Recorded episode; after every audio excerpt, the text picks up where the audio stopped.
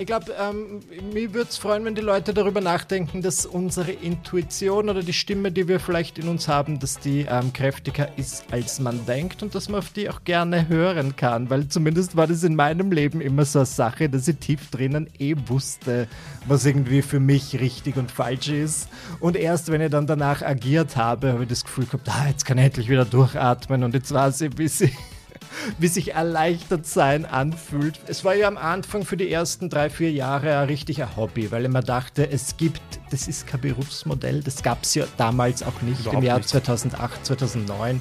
Dachte ich mir, gut, machst halt so wie andere Leute nebenbei stricken und vielleicht ja. kein Geld damit verdienen, mache ich halt lustige Videos und verdiene kein Geld damit. Mhm. Und das war halt immer was, was gut nebenbei gegangen ist. Herzlich willkommen zur ersten Folge der vierten Staffel der Ali Malocci Show. Und wir beginnen gleich mit einem Mega-Kracher. Michael Buchinger, seine Stimme habt ihr gerade gehört, wurde gerade erst kürzlich ausgezeichnet als bester Podcaster Österreichs und zwar vom Radiosender Ö3. Seine Bücher sind auch Spiegel-Bestseller geworden, was gar nicht so leicht ist. Er hat ständig ausverkaufte Hallen als Kabarettist und gestartet hat als YouTuber. Mittlerweile eine Karriere, die mit 15 begonnen hat und heute über 90.000 Abonnenten hat. Und überhaupt auf Social Media und auf seinem Podcast erreicht er hunderttausende Menschen. Teilweise mit sehr lustigen Dingen, aber manchmal auch mit sehr tiefgreifenden Dingen. Und wir haben in dem Gespräch darüber gesprochen, wie er seinen Weg gegangen ist, wie er es geschafft hat, die Person zu werden, die er immer werden wollte. Und er hat auch über die Leichtigkeit gesprochen, was es bedeutet, wirklich eine Vision zu haben und diese Schritt für Schritt umzusetzen. Er hat auch darüber gesprochen, einfach was es bedeutet, wenn das eine zum anderen führt, aber natürlich auch, dass nicht alles im Leben immer so einfach gelingt und es auch Hürden gibt. Und ich möchte mich auf diesem Wege auch gleich bei unserem Kooperationspartner bedanken. Und zwar diesmal ist es die ÖGK, die Österreichische Gesundheitskasse. Das ist eine Organisation, mit der ich selbst seit vielen Jahren schon zusammenarbeiten darf. Und zwar immer dann, wenn es darum geht, jugendlichen Menschen klarzumachen, dass wenn du Probleme hast im Bereich Mental Fitness, du nicht alleine bist und du dich dafür nicht schämen musst. Es gibt Organisationen da draußen, die genau dafür da sind, um dir zu helfen, wenn du vielleicht Depressionen hast, wenn du Zukunftsängste hast, wenn du das Gefühl hast in deinem Leben, dass du nicht weiterkommst und du nicht weißt, mit wem du reden kannst. Dafür ist die ÖGK da mit ihrer Kampagne Fit and Strong, die ich seit vielen Jahren schon begleiten darf. Und auf fitandstrong.at findest du auch ganz viele Angebote von Organisationen, die nur dafür da sind, dir zu helfen, wenn du im Bereich Mental Fitness eine Herausforderung im Leben hast. Und, was ich auch gleich sagen möchte, ist einer der Kooperationspartner ist Rad auf Draht. Rad auf Draht kennen viele Leute. Unter der Nummer 147 wird dort einem geholfen, wenn man eben genau diese Herausforderungen hat. Und was Rad auf Draht jetzt ganz neu hat, seit März 2022, ist eine Chatfunktion. Für alle Leute, die, die nicht gerne telefonieren, da könnt ihr einfach all eure Fragen und Anliegen eintippen und auf der anderen Seite warten Berater und Beraterinnen nur darauf, euch zu helfen. Richtig gute Experten und Expertinnen, die wissen, wie sie euch helfen können. Und jetzt genug gelabert von mir. Zurück zum Talk mit Michi Buchinger und viel Spaß. Ich kann euch sagen, ich liebe es, über was wir gesprochen haben. Ihr werdet es auch lieben. Wie viel Kunstfigur vom Herrn Buchinger sitzt gerade vor mir? Ich würde sagen, wenn ich so in Interviews bin, versuche ich mal die Kunstfigur ein bisschen fallen zu lassen. Aber wenn man es mich so auf Social Media oder in meinen Videos oder auf der Bühne sieht, dann ist es natürlich sehr überspitzt. Dann gebe ich natürlich 150 Prozent von mir selbst her. Das heißt, es ist dann äh, ein bisschen wie eine Karikatur, aber ich versuche trotzdem ein bisschen was Menschliches durchschimmern zu lassen. Wann hast du für dich gecheckt, oh, das ist eine Figur, Michi Buchinger im Außen, und da existiert jetzt diese Kunstfigur.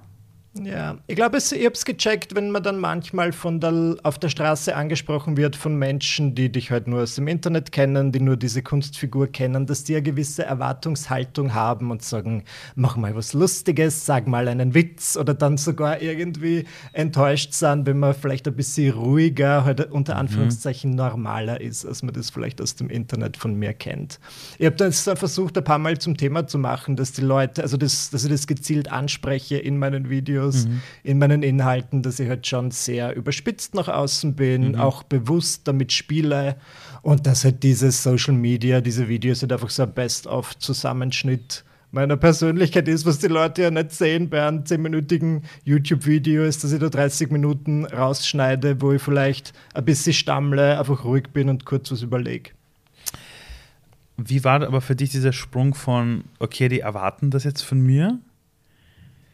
Hinzu, na gut, dann bekommen sie das, mhm. aber auch dieses, mir geht das jetzt am Arsch, dass die alle eine Erwartungshaltung haben und ich de facto in der Sekunde, wo du auf die Straße rausgehst und dich jemand erkennt, du für dich das irgendwie aushalten musst, Ja. dass diese Erwartungshaltung da Ich ist. fand es dann nicht so schlimm, weil ich mir dann immer kurz gedacht, gut, wenn ich jetzt versuche, da einen Bildungsauftrag durchzuführen und jeder einzelnen Person, die mir anspricht, zu sagen, du musst verstehen, ich bin im echten Leben ganz anders und ich bin eine private Person und ich rede ruhiger, da ist es einfach ähm, leichter, effizienter, wenn ich halt einfach mal für 30 Sekunden so bin, wie die Menschen sich das erwarten. Das ist ja dann meistens auch kein großer Sprung. Es sei denn, ich habe jetzt gerade den schlimmsten Tag meines Lebens, dann sage ich schon, na, ich bin jetzt in so einer Stimmung. Aber äh, grundsätzlich, was wollen die Leute, dass ich irgendwas Lustiges sage, dass ich ein Foto mit ihnen mache, Interaktion zu Ende. Das heißt, ich habe mich da mittlerweile dran gewöhnt, genauso wie bestimmt manche Leute, wenn sie ins Büro gehen, ein bisschen anders sind, als wenn sie zu Hause am Sofa chillen mit ihrem Schatzi bin ich halt auch, wenn ich an bin, wenn ich jetzt ein lustiger Entertainer, Kabarettist, Influencer bin, anders als zu Hause. Ist auch völlig normal, finde ich, und mittlerweile ist es für mich ein guter, ein bisschen guter Schutz. Verstehst du, wie man? Ein Schutz vor was? Vor was auch immer, vor anderen Leuten, die ich nicht so nahe, die ich nicht so nahe ranlassen will. In Okay. man manchmal. Wenn ich jemanden auf der Straße sehe, ja, dann würde auch nicht offenbaren, wie jetzt gerade in diesem Moment meine innerste Gefühlswelt ist, sondern bin ich halt einfach oberflächlich nett. Sag mal, wenn du jetzt Menschen kennenlernst, die dich als diesen Celebrity, sag mal, kennen, der sein eigenes Kabarettprogramm hat, der seinen erfolgreichen Podcast hat, der mit YouTube-Videos bekannt geworden ist, der äh, hey, Bücher schreibt und, und einen Spiegel-Bestseller hingelegt hat. So. Kannst du heute noch Menschen so schnell vertrauen wie damals, als du de facto nicht bekannt warst? Weil du musst ja schon oft davon ausgehen, dass sie vielleicht nur nett zu dir sind, weil du der Michi Buching aus dem Internet bist. Ja, ich vertraue den Menschen, interessantes Wort, ich vertraue den Menschen grundsätzlich schon, das würde ich schon sagen, besonders, sagen wir jetzt in einer Situation, ich bin auf einer Party und ich weiß, da ist jemand, der vielleicht mich aus dem Internet kennt, das stört mich nicht, dann bin ich ja gern mit der, weil die Leute wollen ja nichts, also ich gehe selten davon aus, dass die Leute was Böses wollen. Nein, aber sie wollen vielleicht dich nutzen, um sich selber, keine Ahnung, äh, besser darstellen zu lassen. Glaubst? Ja, Immer weiß ich, ich war auf einer Party und da war auch der Michi Buchinger. Oh. Naja, dann sollen sie es halt sagen. Also da habe ich wirklich kein Problem damit. Was ich allerdings gehasst habe, wenn ich dieses Wort verwenden darf, und Ja. das ist auch schon wieder acht, neun Jahre her, aber als ich Single war, wollte ich niemanden daten, der mich aus dem Internet kannte. Gut, damals haben mich nicht so viele Leute aus dem Internet gekannt, aber es Okay. ist schon vorgekommen, dass ich mir mit jemandem über Dating-Plattform ein Rendezvous ausgemacht habe und diese Person outet sie dann beim ersten Date als Fan. Dann dachte ich mir so, oh no, keine Lust auf ein zweites Wirklich? weil ich dachte, Nummer eins, unfairer Vorsprung. Du hast wahrscheinlich 300 Videos von mir gesehen. Ich Und weiß ich über weiß dich nichts. nichts. Okay. Ich muss es jetzt alles mühsam herausfinden oder auch nicht mühsam. I don't know. Und deswegen fand ich es eigentlich ganz gut, als ich meinen Partner Dominik kennengelernt Mhm. habe. Da habe ich ihm beim ersten Date gesagt, ich bin Student. Und, und, und, und er kannte Google nicht. Er kannte Google nicht. Und sind wir spazieren gegangen am ersten Date und haben eine Freundin von ihm getroffen, die dann im Nachhinein zu ihm gesagt hat, das war doch dieser Michi Buchinger aus dem Internet. Und erst so, er war mir zum Glück nicht sauer. Aber ich habe ihm dann ganz ehrlich gesagt, ich wollte nicht beim ersten Date mit dieser Geschichte anrücken. Ähm, wenn du dein Leben überhaupt dir heute ansiehst und du denkst zurück, als du 13, 14 warst Mhm. und irgendjemand hätte dir damals gezeigt, schon mal, der Typ wirst du. Der schreibt Bücher und die Leute hören ihm zu und sie lachen mit ihm und sie weinen mit ihm. Was hätte sich denn damals 13, 14-jähriges Ich gedacht? Ja, cool, geil, genau so? Oder? Na, ich glaube, ich hätte es Nummer eins nicht geglaubt. Das ist ja wahrscheinlich die klassische Antwort. Nummer zwei ist aber schon genau das, was ich wollte. Ich kann mich erinnern, dass ich, als ich 13, 14 war, bin ich manchmal so rumgesessen und habe mir gedacht, ich wünschte, ich könnte einfach Geld damit verdienen, irgendwas Lustiges aus meinem Leben zu erzählen. Ich habe das allerdings mehr in Textform gesehen damals, weil ich das Gefühl hatte, sehr schüchtern und auf den Mund gefallen zu sein. Und für mich war immer so das Schreiben eher eine gute Ausdrucksform. Und dann dachte ich mir so, ich will einfach gern so Kolumnist sein, der so einmal die Woche oder einmal im Monat irgendwas Lustiges aufschreibt. Dann verdiene ich halt meine paar hundert Euro pro Kolumne und dann bin ich für immer happy. Und eines Tages in meinem Leben würde ich gerne ein Buch veröffentlichen. Und jetzt sind es halt tatsächlich schon drei Das ist vielleicht ein bisschen zu viel. Und du bist noch jung, da kommen noch einige. Ich weiß es, aber ich wäre wär ja schon mit einem zufrieden gewesen mit 13. Ähm, mit einem im Leben. Von dem her, glaube ich, würde das, würde das mein 13-jähriges Ich super cool finden, aber nicht ganz glauben, besonders diesen Aspekt, der mit Sprechen zu tun hat. Mhm. Weil ich mir irgendwie dachte, ja, was ich war vor jedem Referat an der Schule total nervös. Aber verstehe nicht mal warum. Weil du musstest halt einfach vor 20 Menschen irgendwas sagen, was halt einfach vorher auswendig gelernt ist. Aber es fand ich trotzdem irgendwie. Ich kenne ja, ich kenne unfassbar viele Leute, die in ihrer Jugend alle irgendwie so eine Idee, ein Bild hatten, es wäre cool, wenn ich das und das machen kann. Mhm. Das will ich jetzt echt von dir wissen.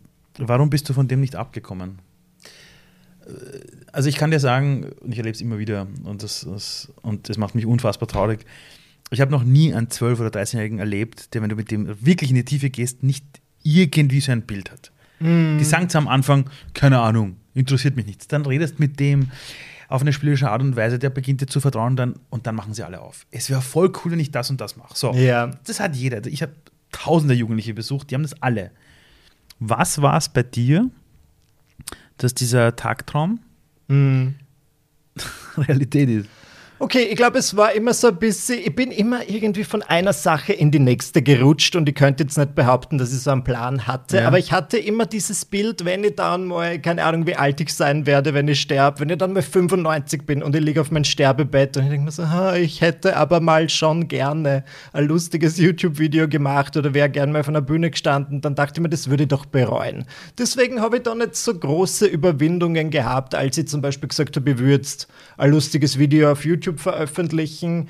Ich bin da einfach sehr erwartungsfrei rangegangen. Ich habe jetzt nicht mit, ich glaube, ich habe im Alter von 15 Jahren mein erstes Video veröffentlicht auf YouTube, aber vor allem, weil ich das gerne an Freunde schicken wollte und weil das halt einfach eine gute Deponie für Bewegtbild war. Ich habe das jetzt nicht gesehen als meine Plattform, wo ich dann mhm. total viele Leute erreichen kann. Und ich habe echt keine Erwartungen dran gehabt. Ich habe mir gedacht, wenn das meine 15 Freunde schauen, denen ich das schicke, dann ist das doch super. Und deswegen war es mir auch nicht so unangenehm. Natürlich hat das dann irgendwie die Runde gemacht und es ist ja so in die Hände von Leuten geraten, weil man dachte, oh, ich wollte jetzt nicht, dass meine Mathelehrerin dieses Video sieht, aber okay, here we go. Und es hat sich dann aber immer irgendwie weiterentwickelt. Die Rückmeldungen, und ich glaube, das hat mir viel gegeben, waren dann oft positiver, als ich dachte. Dann habe ich gemerkt, okay, Leute, die mich früher vielleicht gar nicht so cool fanden, finden mir jetzt durch die Videos irgendwie ganz nett. Dann hat mir dieser Zuspruch gut getan. Und dann bin ich insofern nicht davon abgekommen, weil ich mir dachte, es fühlt sich einfach gut an. Also nachdem ich den ersten Schritt mal gewagt mhm. hatte, war es so irgendwie, okay, Blut geleckt und ich möchte mehr. Und ähm, dann hat sich halt immer wieder irgendwie was ergeben. Also ich fühle mich in meinem Leben immer recht aber glücklich. Aber gab es dann nie dieses klassische Ding, na, jetzt, jetzt will der YouTuber werden oder jetzt komm, jetzt äh, lern doch mal was Gescheites? Ja, die ganze. Zeit. Aber ich habe es immer ja, versucht. Gab's ja, auch von meinen Eltern, aber von meinen Eltern mehr so, sie haben es mir nicht zu spüren gegeben. Sie okay. haben schon gesagt, keine Ahnung, kannst gern was studieren, was auch immer du möchtest. Und es ist halt wichtig, dass du studierst. Mhm. Da haben wir doch gut, mache ich. Und dann im Nachhinein habe ich dann irgendwie so erfahren, dass mein Vater schon Sorge hatte, dass ich durch meine Online-Karriere keinen seriösen Bankberuf bekomme. Den Auf du ja auch nicht hast. Also, Den ich auch also, nie wollte. aber aber, aber gab es niemals diesen Punkt, wo du dir irgendwie gedacht hast, ja, ja, hey, vielleicht ist das nur eine Spielerei, ich lasse das jetzt? Die ganze Zeit. Es war ja am Anfang für die ersten drei, vier Jahre ein richtiger Hobby, weil ich mir dachte, es gibt, das ist kein Berufsmodell, das gab es ja damals auch nicht. Überhaupt Im Jahr nicht. 2008, 2009 dachte ich mir, gut, machst halt so wie andere Leute nebenbei stricken und vielleicht oh. kein Geld damit verdienen, mache ich halt lustige Videos und verdiene kein Geld damit. Mhm. Und das war halt immer was, was gut nebenbei gegangen ist. Ich habe das dann bis zu meinem Studium immer wieder mal so gemacht, wenn ich nebenbei Zeit hatte, hier und da was im Internet zu veröffentlichen und das mhm. hat gut geklappt. Und irgendwann, 2015, habe ich dann zum ersten Mal 120 Euro damit verdient und mir gedacht, dass ich der coolste Mann auf der ganzen Welt bin, weil ich da jetzt endlich mal nach über sechs Jahren über Werbeeinnahmen oder dieses, das hat ja erst mal total lange gedauert. Das war erst 2013, als diese YouTube-Videos in Österreich so kleine Werbungen vorher ja, gekriegt haben. Ja. Und dann kriegst du halt pro, keine Ahnung, 1000 Klicks 80 Cent und ich fand das halt voll super. Es ist ja super. Und ähm, deswegen habe ich mich nicht so davon abbringen lassen. Aber natürlich wurde dann an der Schule manchmal belächelt. Ich habe sogar Stress bekommen mit LehrerInnen, weil meine ersten Videos waren eher so: natürlich, du bist Schüler, über was berichtest du? Über Schule. Na, da klar. Und dann habe ich auch so, ich habe niemanden namentlich genannt. Ja, so war ich früher. So clever war ich zumindest. Aber ich habe dann schon so sehr eindeutige Parodien auf die Lehrerschaft aufgenommen. Aber wie gesagt, ohne Namen zu nennen, aber wenn du jetzt eine Person bist, wenn ich jetzt dich nachmache, mhm. dann würdest du wahrscheinlich schon checken, dass ich dich gerade imitiere. Und genauso war es dann auch. Und dann musste ich mich entschuldigen. Das war eine wichtige Lektion. Ähm, einige Lehrerinnen, ich wurde gerufen ins Lehrerzimmer und da sind dann schon drei, vier Lehrerinnen gesessen und haben zum Teil geweint. Tut mir eh voll leid. Scheiße. Weil dann dachte ich mir, aber dann habe ich einmal gemerkt, du bist so 15, 16 und denkst, ich habe jetzt eine erwachsene Frau zum Weinen gebracht mit etwas, was ich. Durch ein Video, wo du nicht mal ihren Namen erwähnt hast. Wo ich mir dachte, das ist eine rührende Hommage. aber offenbar hat sie sehr, doch sehr verletzt. Aber ich bin doch froh, dass ich das in meinem ersten YouTube-Jahr gelernt habe, mhm. dass du dort ein bisschen vorsichtiger sein musst, als erst zehn Jahre später, wenn ich mehr Leute dadurch erreiche. Hast du manchmal, wenn du noch merkst, wie viele Leute du erreichst, oder keine Ahnung, du hast bei einer Buchlesung plötzlich unfassbar viele Jugendliche dort, ist, sind da manchmal so Augenblicke, wo du denkst, oh Gott, die hören mir jetzt alle zu, die hören meinen ja. Gedanken zu, die sind vielleicht viel zu jung und ich habe jetzt eine ja. zu große Verantwortung mhm. dafür. Äh, ja, Ab wann war das? Also, also, also besonders bei das? jungen Leuten, ich denke mir das immer wieder. Es gibt so Situationen, wo ich zum Beispiel mit meinem Kabarett auf der Bühne stehe. Grundsätzlich gut, die Leute, die ins Kabarett kommen, würde ich schon sagen, sind so ab 20. Mhm. Und dann passiert es aber, weil ich dann hier und da, wenn nicht gerade die Corona-Zahlen total schlimm sind, mache ich doch danach so kurze, wie sagt man, Meet and Greets oder ich tue halt mhm. Selfies mhm. machen Leuten, die das wollen. Und hier und da, ich würde sagen, einmal alle paar Monate ist dann so ein zwölfjähriges Zwetschgerl dabei, wo ich mir denke, nein, du bist zu jung. Und du weißt ja schon, dass die diesen ganzen Abend sich jetzt angehört haben, wo ich über Sexdates und Nacktbilder und was auch immer spreche. Und dann denke ich mir so, bitte. Oh Gott.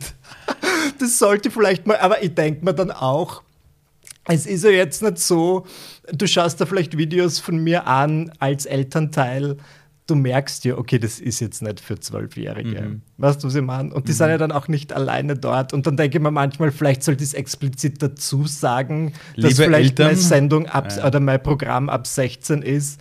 Nur gleichzeitig denke ich mir, wenn man sich so ein bisschen mit mir auseinandersetzt. Oder? Andererseits, andererseits muss ich auch sagen, wir leben in einer Welt, ich glaube, du kannst Kinder nicht mehr beschützen. Ja. Also ich habe eine kleine Tochter mhm. und da gibt es eine Serie, die nennt sich Peppa Pig und die zieht sich rein und das ist total lustig und das ist auch so gemacht, das kannst du auch als Erwachsener ansehen. Mhm. Aber wenn ich jetzt theoretisch zwei Minuten auf die Toilette gehe und ich sitze dort und dann wird plötzlich irgendwas anderes eingeblendet, ja.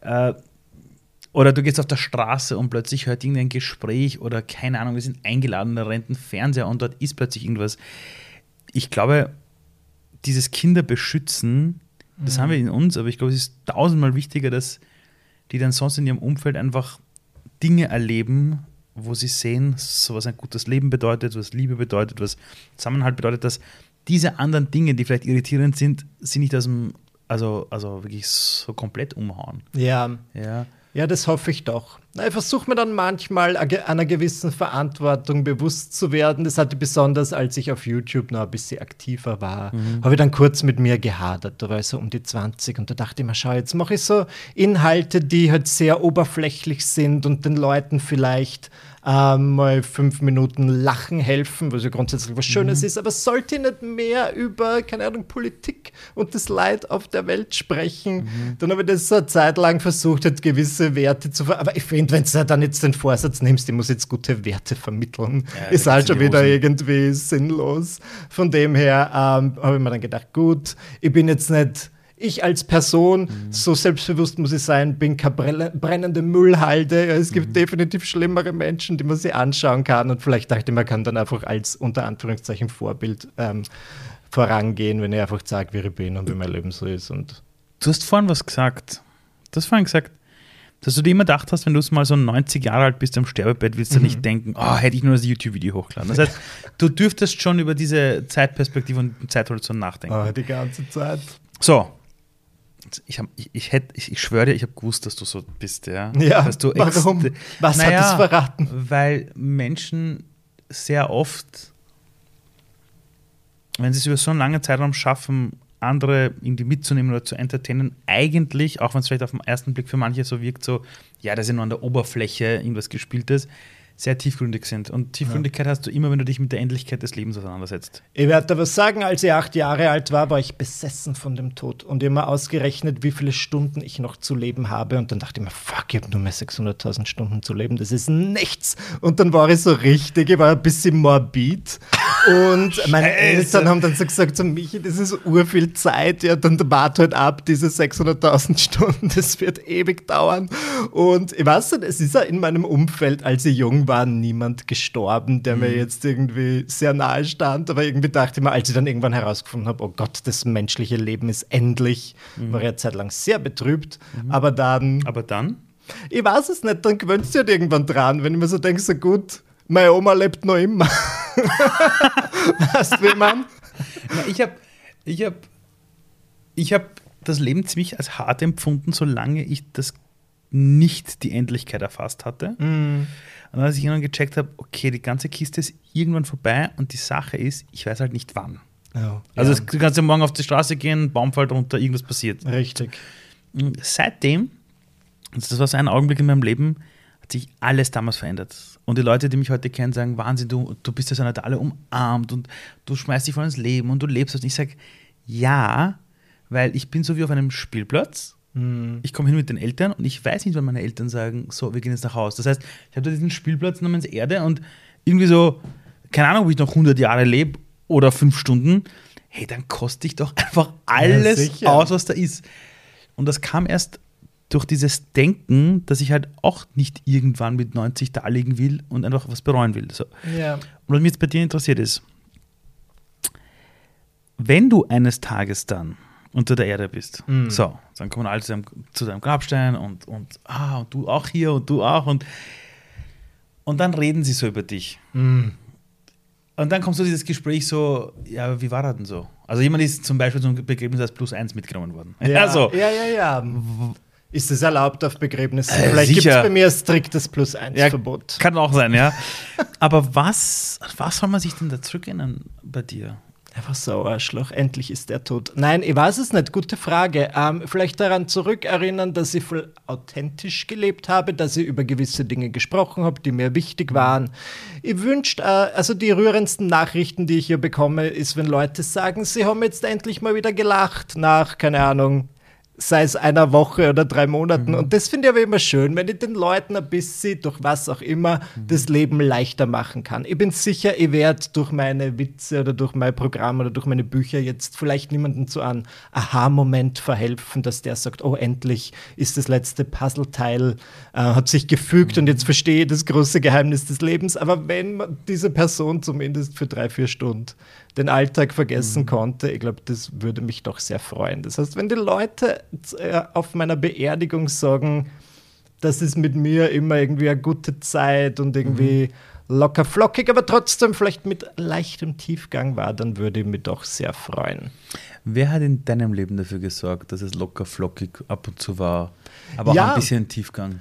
Ich glaube auf jeden Fall meine Familie, definitiv meine Mutter, wahrscheinlich auch meine große Schwester. Und ich weiß aber gar nicht mal wodurch, aber ich glaube, von den beiden habe ich einfach den Humor, aber trotzdem auch das Verständnis dafür, dass das Leben manchmal so ein bisschen ernster sein kann. In deinen Phasen deines Lebens, wo du jetzt im, quasi jetzt so, so in einer Art Rückblick betrachtet, den Phasen, wo es jetzt nicht für dich leicht war. Weil du redest ja oft, oft darüber, wie es in der Jugend war, da Mobbing oder dort gehänselt worden. oder Es war Ja. ne, wo glaubst du im Nachhinein waren die Dinge, wo du sagst, es hat mich trotzdem nicht so gebrochen, dass ich mich komplett verloren habe, sondern das Leben ging weiter. Ja, Was, Moment, ich kann mich erinnern, und das klingt jetzt total banal, aber ich war immer schon ein großer Fan von zum Beispiel Filmen, Serien, Kultur generell. Okay. Und ich dachte mir dann immer, das war das Leben zum Beispiel in der Schule nicht immer schön. Ich wollte, ich habe besonders Angst gehabt vor dem Sportunterricht weil ich mir da einfach immer das Gefühl gehabt habe, da, wird besonders, da wurde besonders stark gehänselt oder halt irgendwie, ich war früher relativ übergewichtig in meiner frühen Jugend. Ähm, ich bin sicher, die anderen Jungs sind schnell drauf gekommen, dass ich schwul bin und haben mich da immer gehänselt und besonders in diesen Sportstunden bist du halt mhm. halt nur, nur Jungs unter sich und dann mhm. war das mhm. halt immer so, wir spielen jetzt Fußball und ich habe das gehasst, Fußball zu spielen und ich habe entweder immer auf eine gute Ausrede spekuliert, dass ich an diesem Tag, wo wir Sport hatten, zufällig krank war oder ich habe es halt irgendwie durchgedrückt, aber dann habe ich mich schon immer die ganze Woche gefürchtet vor, keinen Dienstag 14 Uhr. Mhm. Und dann dachte ich mir, aber zum Beispiel am Mittwoch kommt im Fernsehen die neue Folge dieser wunderbaren Serie, die ich so liebe. Und das hat mich immer so angetrieben, dass ich mir dachte, yes, ich will auf jeden Fall das, das fand ich immer schön, immer das immer so rausgepickt, immer das in meinen Kalender eingetragen, wann dann wieder neue Dinge erscheinen. Und ich habe mir dann auch manchmal gedacht, okay, ich möchte nicht demnächst sterben, weil dann weiß ich ja nicht, wie was im Staffelfinale von Desperate Housewives passiert. Ohne Scheiß. Ja. Ja, aber grundsätzlich, vielleicht bin ich ja deswegen so kulturaffin, weil ich mir denke, das kann schon ein Antrieb auch sein.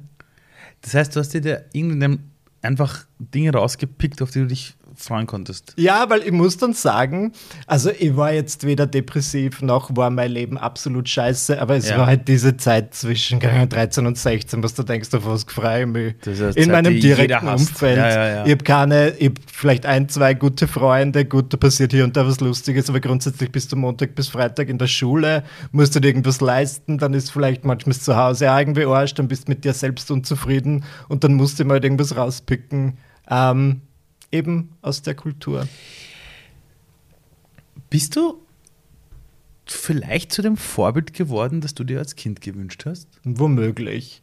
Das kann schon gut sein. Und ich habe mit einer immer ähm, so Personen rausgepickt, seien es jetzt irgendwelche Hollywood-Stars und so weiter, wo ich mir dachte, die repräsentieren irgendwie so Glanz und Glamour und so will ich auch mal sein und was auch immer. Und das fand ich dann schon schön und vielleicht bin ich ein bisschen, da, obwohl, obwohl ich jetzt nicht wahnsinnig glamourös bin, aber ich dachte mir schon, ich führe jetzt schon ein Leben, wo ich mir gedacht hätte, so könnte ich das mal führen. Wenn ich aber ganz ehrlich bin, kann ich mich schon erinnern, als ich relativ jung war, dachte ich mir, dass sowas wie dass man realisiert, dass man schwul ist, dass das sowas ist wie ein Urteil zum Alleine sein. Weil ich einfach dachte, wow. besonders am Land aufwachsend, ja. dass es ja, ich wusste nicht, wie die Statistik an homosexuellen Menschen in der Gesellschaft ist. Mhm. Ich dachte mir, da gibt es 0,5 Prozent der Gesellschaft sind homosexuell und dass du dann mal jemanden findest, der zu dir passt. So war meine Sicht der Dinge. Und wie ist die Zahl wirklich? Ich glaube, es, glaub, es gibt in dem Sinn keine Zahl. Also, Manchmal okay. redet man von 10 Prozent, aber ich glaube, auch das ist, es ist ja ein Spektrum. Du kannst ja bei Curious sein oder was auch immer. Aber dann bin ich nach Wien gezogen und halt in so einen Freundeskreis gerutscht, ich mir dachte, na gut, die Auswahl ist doch um einiges üppiger als gedacht. So was hättest du dir vielleicht früher gewünscht, mit 20 schon früher gewusst zu haben? Gibt es irgendwas in deinem Leben, wo du sagst, verdammt nochmal, hätte mir das jemand früher gesagt. Hey, ich hätte nicht so einen Stress gehabt. Ja, ich habe immer voll den Stress gehabt, dass sie sehr viele Leute, dass alle über mich urteilen und sich über mein Aussehen Gedanken machen und es auch merken, wenn ich jetzt irgendwie zwei Kilo zugenommen habe ja. und so weiter. Und ich bin dann irgendwann draufgekommen, die Leute, das ist jetzt vielleicht vereinfacht gesagt, aber viele Leute sind vielleicht zu sehr mit sich selbst beschäftigt und ihrem eigenen Aussehen, als dass es ihnen jetzt auffällt, ob ich eine Woche später anders ausschaue als in der Woche vorher. Und ich war immer so oberflächlich und dachte ja immer, ah, niemand findet mich attraktiv und so weiter. Und das hat im Endeffekt alles nicht gestimmt. Rückblickend betrachtet ähm, wurde ich öfter angeflirtet, als mir damals bewusst war. Sag mal, wenn man sich jetzt auch so dein Leben so ansieht, ja. Es gibt Menschen, die sagen, ich würde gerne mal auf einer Bühne stehen. Dann gibt es andere, die sagen, boah, mal ein Buch schreiben wäre cool. Boah, im Internet bekannt werden, das wäre cool. Hey, einen Podcast machen, das wäre mal cool. Du hast irgendwie so all diese Dinge irgendwie gemacht und die, die laufen mm. aktuell parallel zueinander. Hast du für dich, wenn du so ein neues Projekt startest,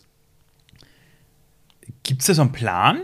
Oder denkst du dir, so, äh, Podcast, äh, pff, ja, ich nenne das Ding jetzt einfach mal so quasi irgendwas mit Tagebuch und ich nehme das mal die erste Folge auf oder Ist da so ein Plan dahinter oder auch das jetzt mit Kabarett, das du jetzt plötzlich Ja. spielst?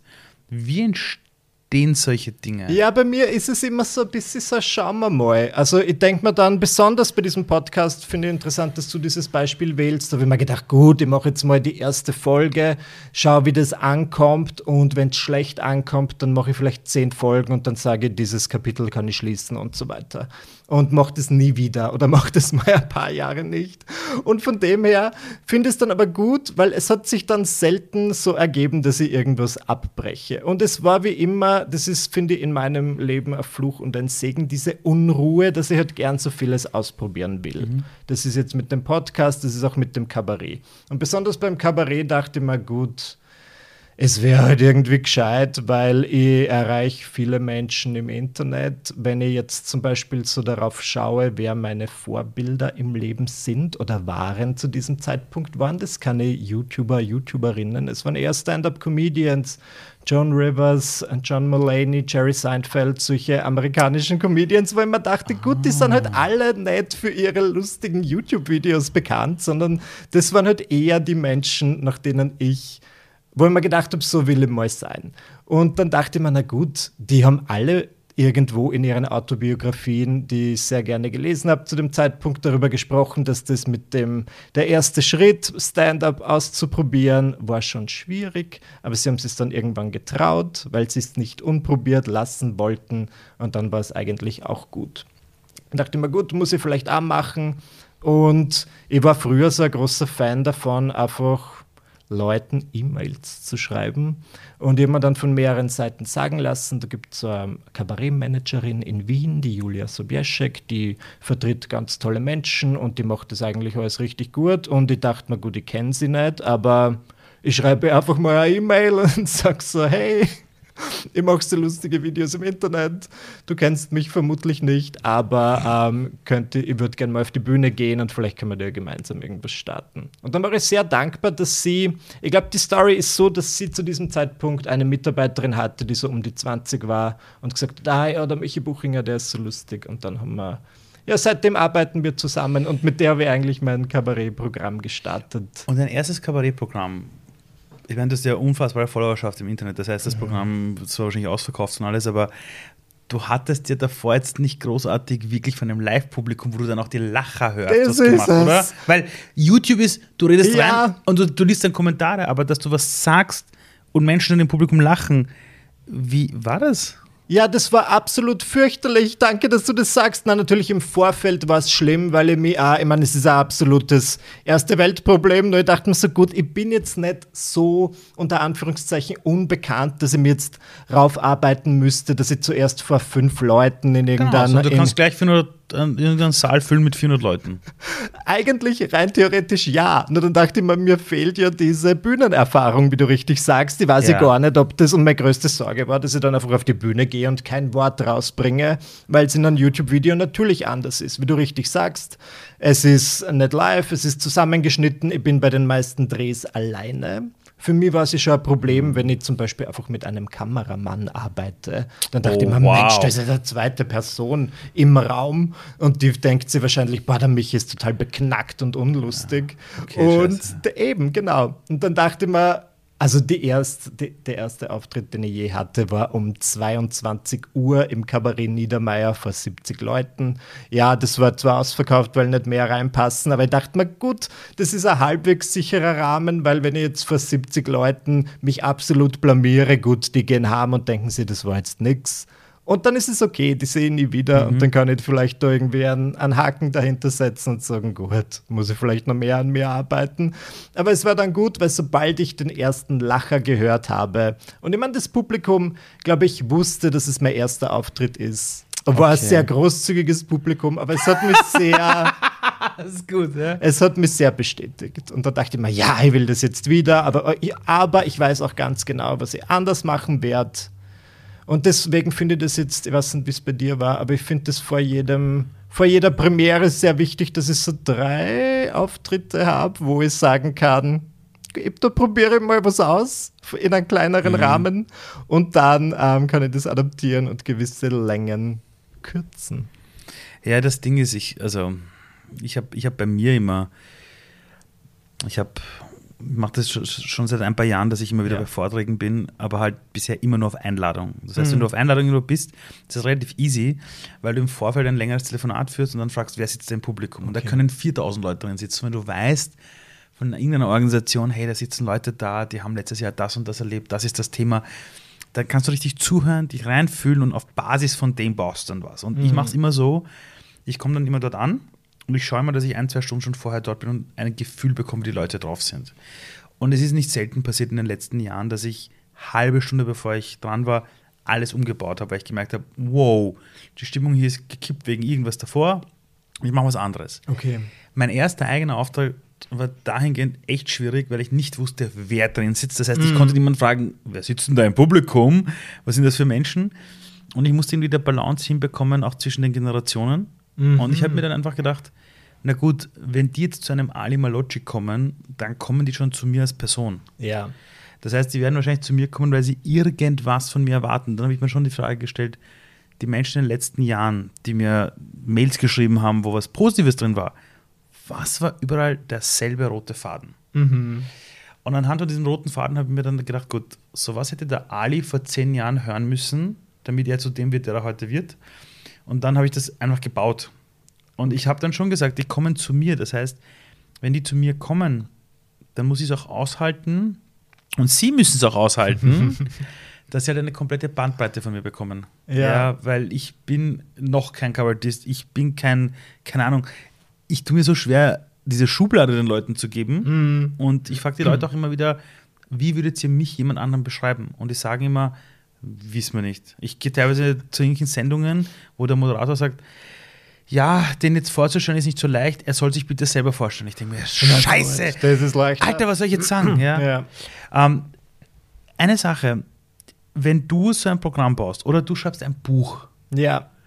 hat das alles zuerst mit so einem Visionsbild begonnen bei dir, oder? Weil sowas, du mir erzählst, ist so, du hattest diese Vorbilder und hast gedacht, das wäre cool. Als Jugendlicher hast du gedacht, ich würde gerne Kolumnen schreiben und ich weiß noch, als ich dich als YouTuber entdeckt habe, habe ich relativ bald gesehen, dass du auch Kolumnen schreibst. Ja. So, und das mit dem Buch zum Beispiel, war das so, dass du dann gesagt hast, ich bin jetzt bereit für mein erstes Buch? Yes, das war tatsächlich so. Da bin ich mir fast ein bisschen, wie sagt man, ähm, übertrieben selbstbewusst vorgekommen, denn ich dachte mir, sobald ich auf YouTube diese 100.000 Abonnenten habe, die für viele Leute ja so ein, eine Marke ist, wo man sagt, okay, jetzt kriegt man sogar so eine Plakette von YouTube. Gratulation im Nachhinein.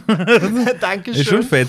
Schon ist, geil. Ja, ist super. Und dann dachte ich mir, dann trete ich gezielt an Verla äh, äh, einfach an Verleger heran und sage, ich will jetzt ein Buch schreiben. Weil ich schon gemerkt ah. habe, dass das zu diesem Zeitpunkt so ein bisschen zum Verkaufsargument geworden ist. Und ich verstehe es natürlich, ja, dass du sagst, gut, ich bringe ein Publikum mit, da gibt es 100.000 Leute, die mich schon kennen.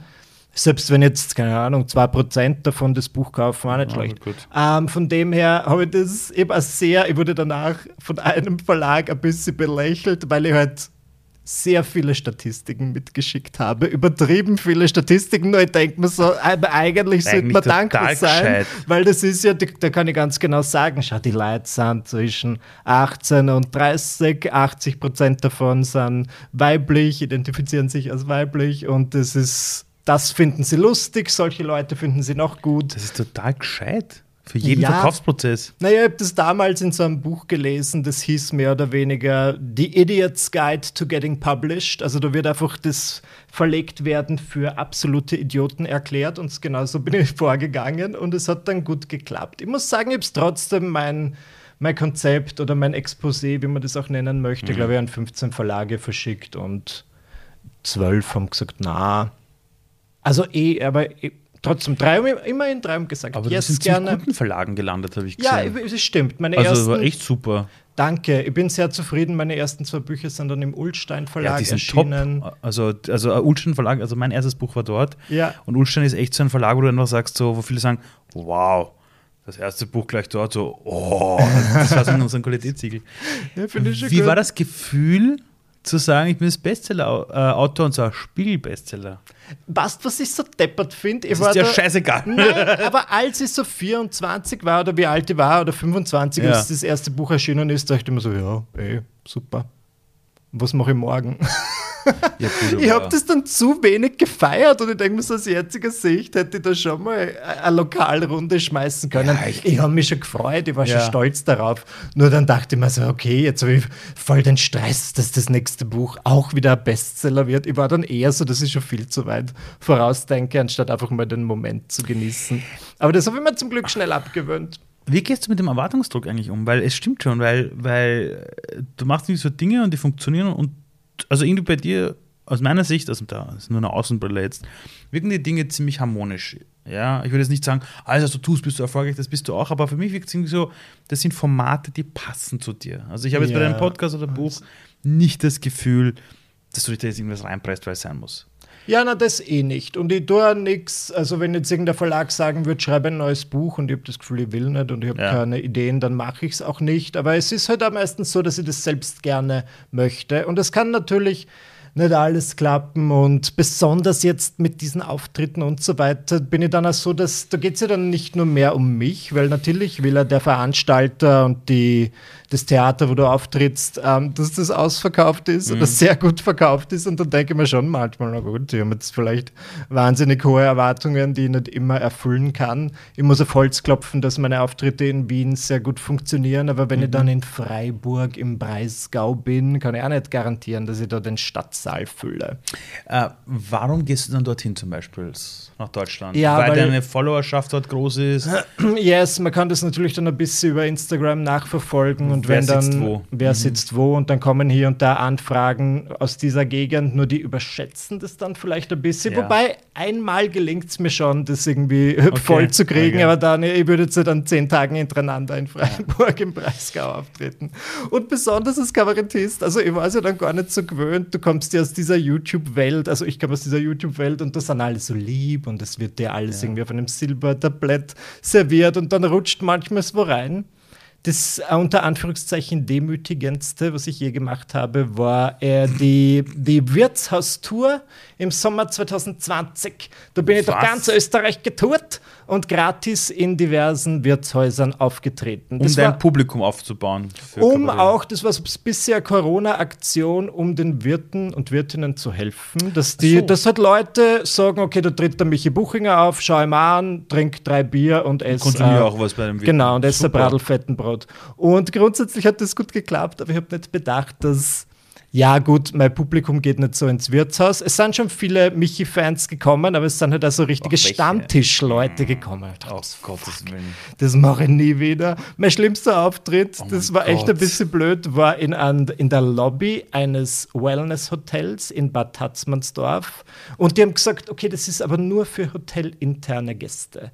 Na gut, da waren natürlich keine Michi-Fans, da waren nur so sieben, 80-jährige Menschen. Und dann bin ich halt dazu aufgetreten, die fanden meine Witze über Instagram jetzt nicht besonders. Oh mein Gott, das muss die dann ist- Katastrophe sein. Ja, und dann ist währenddessen so ein Bus mit ähm, Touristen gekommen, die dann alle einchecken wollten in der Lobby und das war wirklich. Was, die Nicht- checken ein und du, und du Ja. machst gerade einen Auftritt. Oh Ja. Gott, das ist eine Katastrophe. Und dann dachte ich mir so, das mache ich nie wieder. Aber es hat mir ein bisschen, auch das, danach habe ich mir auch gedacht, ich habe es auch überlebt, das war nicht so schlimm. In dem Moment, wo es passiert ist, fand ich es eigentlich ziemlich lustig. Im Nachhinein ist es eine gute Geschichte, die Ja, ich im voll. Podcast erzählen kann. Von dem her, ja, es hat mir ein bisschen, ein bisschen abgehärtet. Warum mögen dich die Leute? Warum kaufen sie deine Bücher? Warum folgen sie dir auf Video? Warum, äh, wenn sie hören, du machst Kabarett, kaufen Tickets und kommen? Also, was glaubst du? Ganz ehrlich jetzt. Ganz ehrlich. Ich frage mich das einmal wieder, ich habe mich versucht damit auseinanderzusetzen. Ganz oft kommt natürlich dieses, oh, du sprichst aus, was ich mir denke, du sprichst vielleicht gewisse Tabuthemen an, aber im Sinne von, Allah, dass ich das Wort Hass in den Mund nehme, was für viele Leute irgendwie ein böses Wort ist Ja. und dass ich sage, ich hasse das jetzt, wenn jemand auf der Straße zu langsam geht. Ich glaube überhaupt manchmal, ich sage vielleicht das, was sie die Leute an ihrem schlimmsten Tag oder an dem Tag, wo sie besonders wütend sahen, in einem besonders schlechten aber Moment es gibt ja viele, die das auch ansprechen. Aber warum? Und dann gleichzeitig sagen sie, dass ich trotzdem relativ sympathisch wirke. Was ich persönlich jetzt nicht beurteilen kann, aber ich versuche dann schon, genauso sehr wie ich austeile über andere, dann über mich selbst auszuteilen und gleichzeitig sehr selbstironisch zu sein, damit ich da irgendwie die Balance halte. Und ich glaube trotzdem, obwohl mein aber mein Alltag ist eh ganz normal. Ich glaube, die Leute können sich trotzdem gut mit mir identifizieren, ja. obwohl ich Influencer oder halt einfach diese Berufe habe, die die meisten Leute nicht haben. Weil, weil dein Alltag ist nicht dieses Jet-Set, Na. hey, schaut mal, welches Hotel ich jetzt gerade einchecke und wow und yeah und da und dort und jetzt habe ich schon wieder das 20. Kosmetikprodukt bekommen. Also es ist nicht so Nö. dieses, es ist nicht diese hohe Schlagzahl an, an Influencer, schaut mal, Ja. wie geil ich bin. Ähm, ich habe mal die, also die Beobachtung bei dir gemacht, ähm, dass du sowas bist wie ein, für viele Leute so eine Art so Therapeut der Nation Warum? für viele, gerade junge Menschen, die zu Hause oft Dinge nicht erfahren haben und glauben, sie sind mit dem Thema allein. Also ein bisschen so wie dieser Michi, der damals sich dachte, oh, ich bin homosexuell, da gibt es nicht so viele, ich werde einsam sterben. Ja. Und dann taucht plötzlich einer auf und Ja. sagt, tada, du bist nicht allein. Ja, so. Und das habe ich schon mitbekommen in den Schulen, wenn ich mit Ja. Jugendlichen zu tun habe. Heute würde man sagen, er spricht die Dinge aus. Ja. So endlich einer, der sagt, ja. Ja. Ähm, und das Ding ist einfach, wie soll ich habe manchmal eben das Gefühl, dass du die Leute nicht angreifst mit dem, was du aussprichst, Mhm. sondern du baust es in einen geschützten Raum ein, Aha. wo eigentlich irgendwie so alles so dieses, alles ist gut, es ist cool, dass ich dabei bin, ich muss Mhm. mich beweisen. Und der Michi spricht die Themen an und geht so, zu, also eigentlich sind es oft Themen so, die man normalerweise, wenn man damit alleine gelassen wird, sehr traurig wird. Mhm. Und du nimmst sie mit Humor und haha und lustig und nimmst sie mit und lebst aber auch vor, dass du es selber erlebt hast irgendwo. Das ist schön, dass du das sagst. Danke sehr. Ich glaube, da ist sicher viel Wahres dran. Und ich habe mir das ja dann manchmal vorgenommen, aus gewissen Dingen auch nicht so ein großes Thema zu machen, weil natürlich sowas wie Homosexualität kann ja jeder handhaben, wie er oder sie möchte. Aber auf YouTube war das ja eine Zeit lang so ein Trend mit diesen, dass das halt so riesige Videos sind, wo jetzt irgendwas enthüllt wird und endlich sage ich es. Und ich habe dann, ich fand es dann eine Zeit lang ein Fehler an mir selbst, dass ich halt einfach vom ersten Video an kein großes Ding draus gemacht habe, dass ich schwul bin. Und dann irgendwann, als die Klicks eine Zeit lang im Sommerloch nach unten gegangen sind, dachte ich mir, fuck, jetzt muss ich das länger geheim gehalten. Scheiße, das wär lustig. Aber dann, und das haben dann viele Leute gesagt, dass sie das schätzen, dass das halt bei mir halt so mitschwenkt, ja, ich bin halt schwul und schaut, ich habe einen Freund. Ich habe das dann nie versucht, so jetzt einerseits zu verheimlichen, aber dadurch, dass ich es nicht verheimlicht habe, war es halt immer so und viele haben dann gesehen, okay, das ist halt einfach jetzt ein schwules Pärchen, das ist nicht so viel anders als ein hetero Pärchen, die Ja. haben auch ihre Probleme und schönen Momente. Und wenn ich dann sowas lese, finde ich das natürlich rührend, weil das habe ich ja mit, als ich in einem sehr prägnanten Alter war, so 13, 14, ja auch gesucht.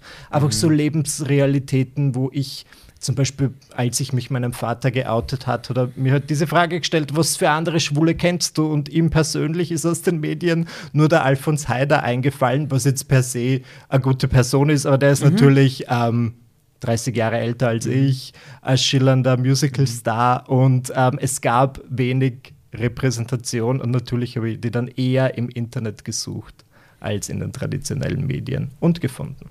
Wie schaffst du es eigentlich wirklich in deinem Leben, wenn du einfach manchmal keine Lust hast zu drehen und du hast keinen Bock zu produzieren? Ja, weil du bist Ja. in, einem, in einem Bereich, wo wir zwei auf verschiedenste Formen Content produzieren. Mhm. So, jetzt hast du Phasen, wo du sagst, ich mag nicht. Ja. da. Äh, bist du mittlerweile schon so weit, dass du sagst, ja, it's part of the game, scheiß der Hund drauf, es Mhm. kann nicht jeden Tag cool sein?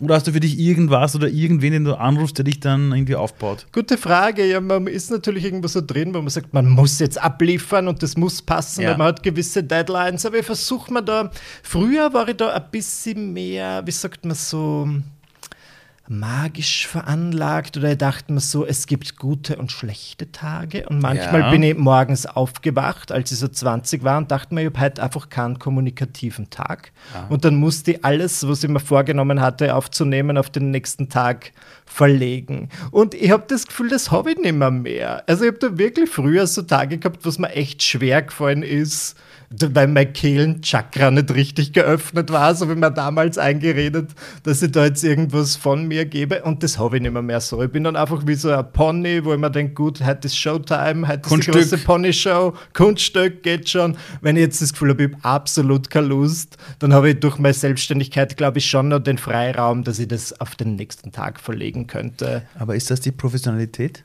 Ist, Vielleicht. ist das der Profi in dir? Das ist möglicherweise der Profi in mir, aber ich werde schon sagen, dass ich halt seit ich 16 bin, diese Dinge mache und irgendwann denkst du dann, gut, ich habe jetzt meine Tricks, wie das vielleicht diese kurze Unlust da überspielen kann.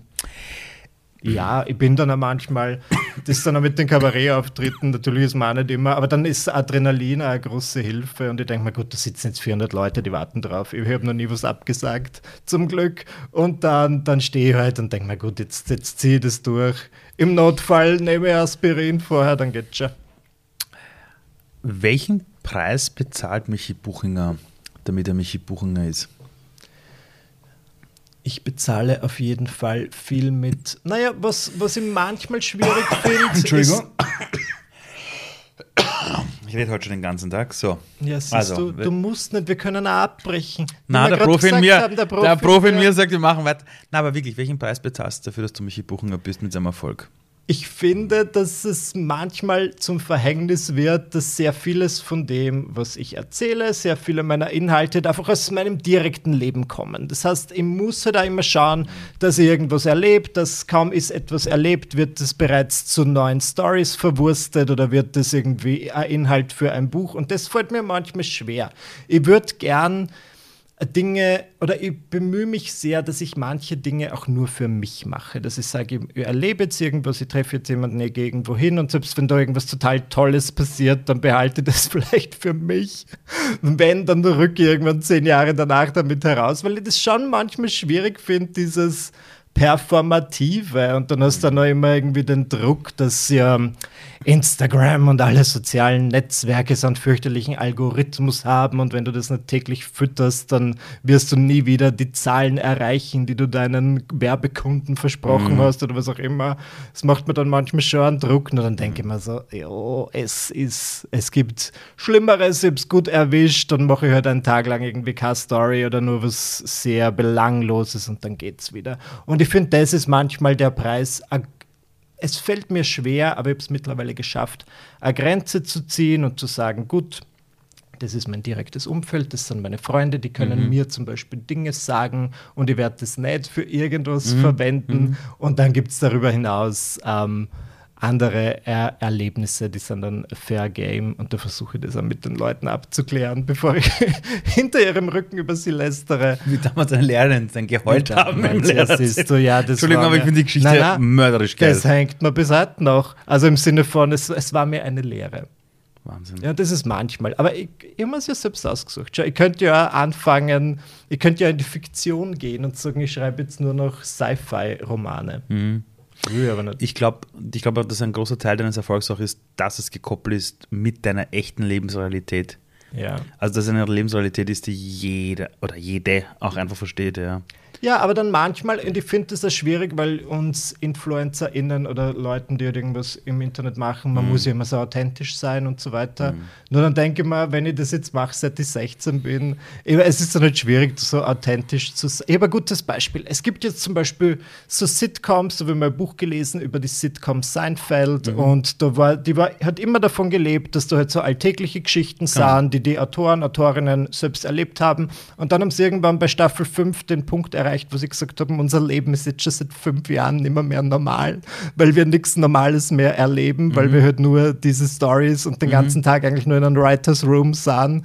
Und ich denke mir dann manchmal, ja, ich bin halt jetzt auch seit 13 Jahren Influencer. Ich versuche dann manchmal, ich hadere manchmal damit, dass ich halt so trotzdem nachvollziehbar bleibe. Hier und da schreiben mir dann schon Leute und sagen, "Äh, ich kann mich mit deinen Problemen gerade überhaupt nicht identifizieren.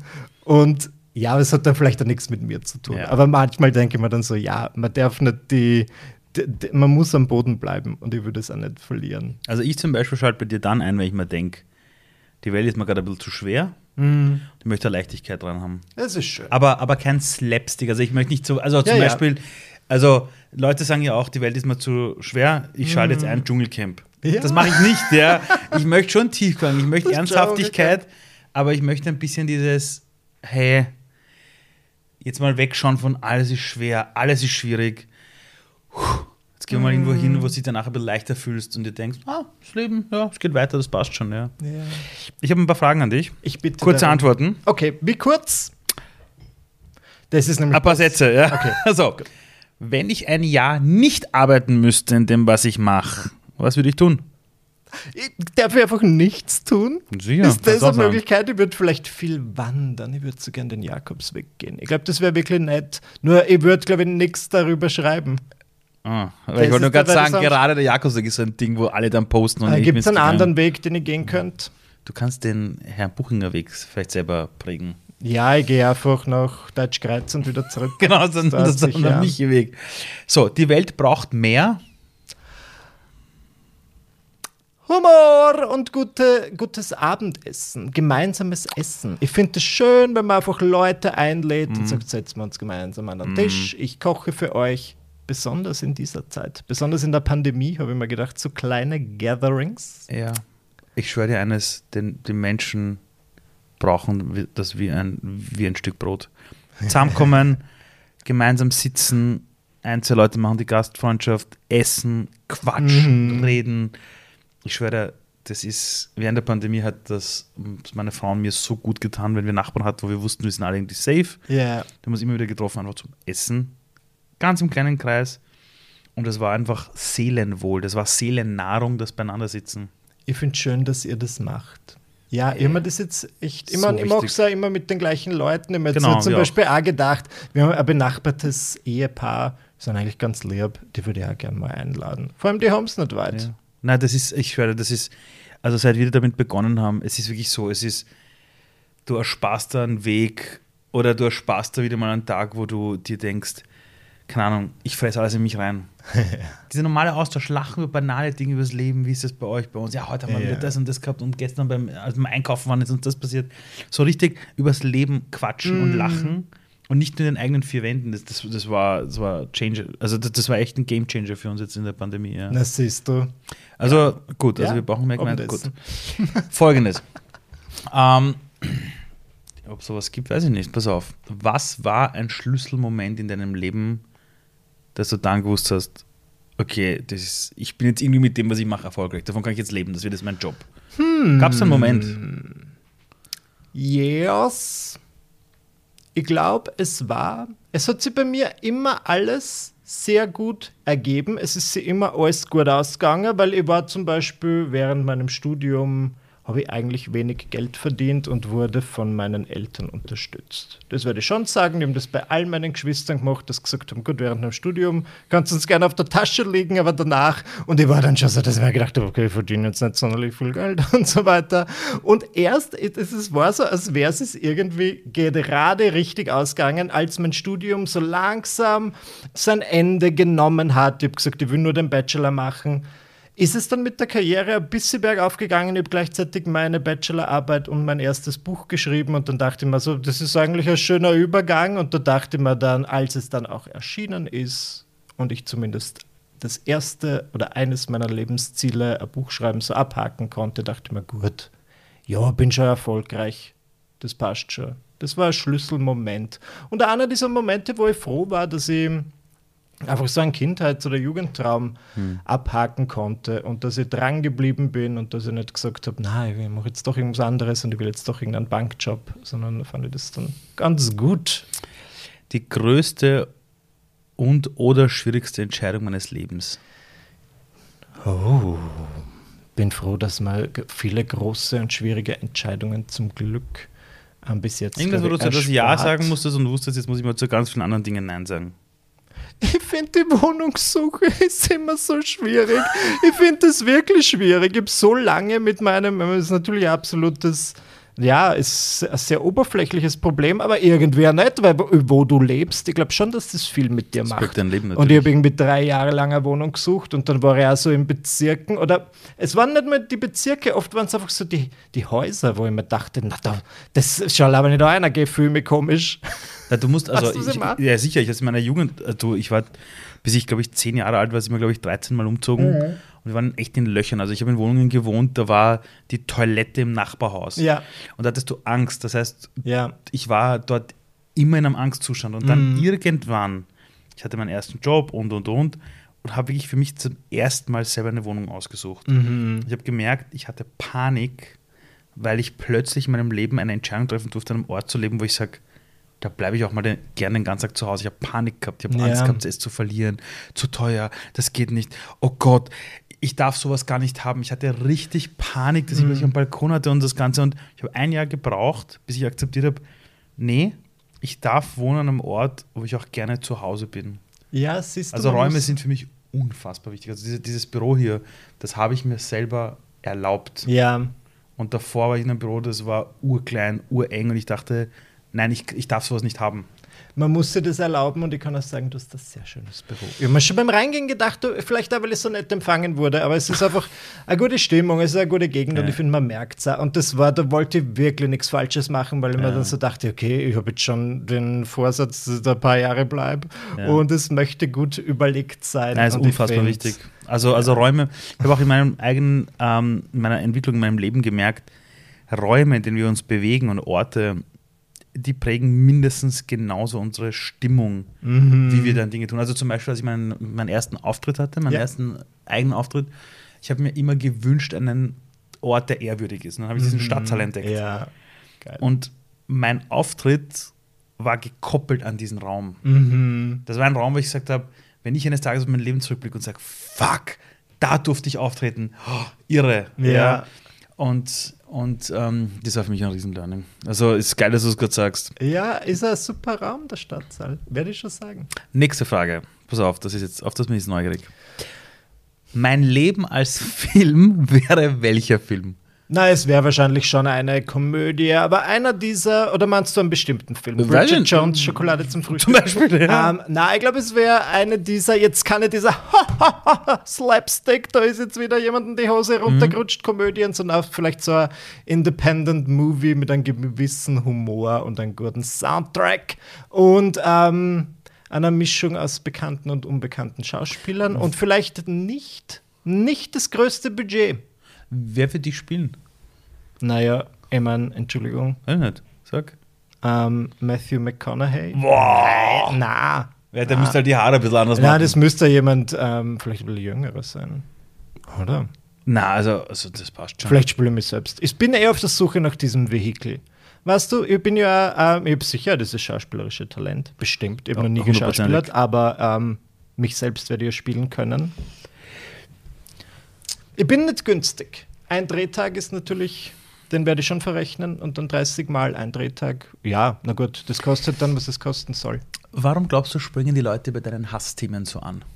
Ich glaube, sie springen deswegen so an, weil es, weil es einerseits natürlich, weil ich das Wort so gewählt habe, weil hassen, das tut man ja nicht. Und das ist ja besonders in den letzten Jahren ein schlimmes Wort geworden. Ich verstehe es und genau deswegen verwende ich es aber auch, weil ich auch finde, dass die Leute das Wort lieben viel zu oft verwenden oder viel zu leicht.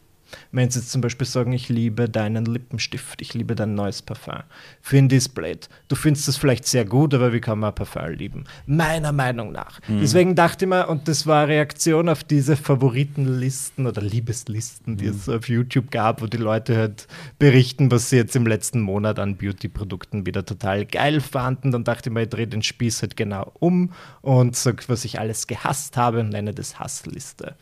Und ich war selbst überrascht davon, weil das einfach, das war aus einer Zeit, wo ich in so einem Rad drin war, wo ich, keine Ahnung, jeden Freitag, Sonntag und Mittwoch ein Video veröffentlichen musste oder wollte oder was auch immer. Ich war immer so ein großer Fan von so fixen Tagen, fixen Zeitplänen. Und ich habe keine Idee gehabt und dann dachte ich mir, gut, jetzt machst du diese komische Hassliste. Und dann sind die Leute so, so gut drauf angesprungen, dass ich mir dachte, das muss ein regelmäßiges Format werden. Und jetzt ist das so ein bisschen mein Ding.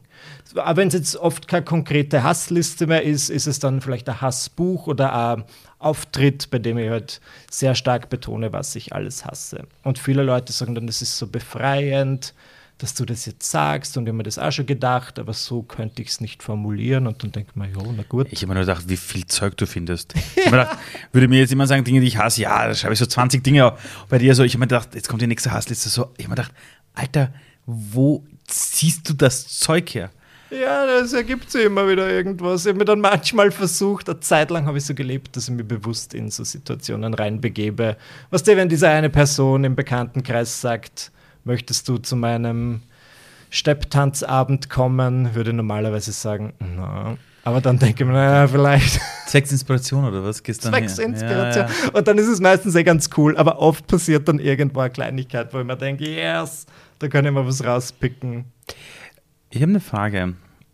Wenn dieses, Mik also dir folgen ja unfassbar viele Leute, ja, auf verschiedensten Kanälen, aber jetzt stell dir vor, das Gespräch, das wir jetzt führen, diese Kabeln von diesen Mikrofonen, gehen jetzt gerade in alle Haushalte der Welt. Also wir haben so 8 Milliarden Menschen. Ja. So. Es muss jetzt nicht um Weltfrieden oder so ein Zeug gehen, aber wenn du auf dein Leben zurückblickst, welche eine Sache ist es, wo du sagst, also wenn jetzt wirklich gerade alle zuhören würden, einfach vom Sechsjährigen oder Zweijährigen bis zum 114-Jährigen, äh, welche Sache wäre es, wo du sagst, es wäre cool, wenn alle mal über das ein bisschen nachdenken? Ja, ich glaube, ähm, mir würde es freuen, wenn die Leute darüber nachdenken, dass unsere Intuition oder die Stimme, die wir vielleicht in uns haben, dass die ähm, kräftiger ist, als man denkt und dass man auf die auch gerne hören kann. Weil zumindest war das in meinem Leben immer so eine Sache, dass ich tief drinnen eh wusste, was irgendwie für mich richtig und falsch ist. Und erst wenn ich dann danach agiert habe, habe ich das Gefühl gehabt, ah, jetzt kann ich endlich wieder durchatmen und jetzt war es ein bisschen wie sich erleichtert sein anfühlt. Verstehst du, was ich meine? Ich habe gewisse Wahrheiten, sei das jetzt mhm. über mich selbst oder über irgendwelche Umstände realisiert, als ich dann zum Beispiel aussprechen konnte, yes, ich bin schwul oder ich will jetzt, äh, ich will nicht in einer Bank arbeiten, sondern ich will in die Unterhaltungsbranche. Das dann irgendwie zu artikulieren, ist natürlich ein großes Privileg, aber hat mir auch sehr gut getan und ich wünscht, weil ich merke das in meinem Umfeld bei ganz vielen Menschen, dass die halt tief drinnen eh schon so einen gewissen Kern haben, dass schon der Samen gesetzt wurde und die aber einfach nicht danach agieren oder sie mhm. gewisse Dinge nicht sagen trauen. Und natürlich muss man das Umfeld haben, wo man ähm, gewisse Ideen, gewisse Gedankenanstöße aussprechen kann. Aber ich glaube schon, dass viele von uns zumindest eine Person haben, der sie diese Dinge anvertrauen können. Und ich wünsche, die Leute würden checken, dass das einfach sehr gut tut, das zu tun. Ich danke dir vielmals, Michael. Ich danke dir. Es war schön. Dankeschön.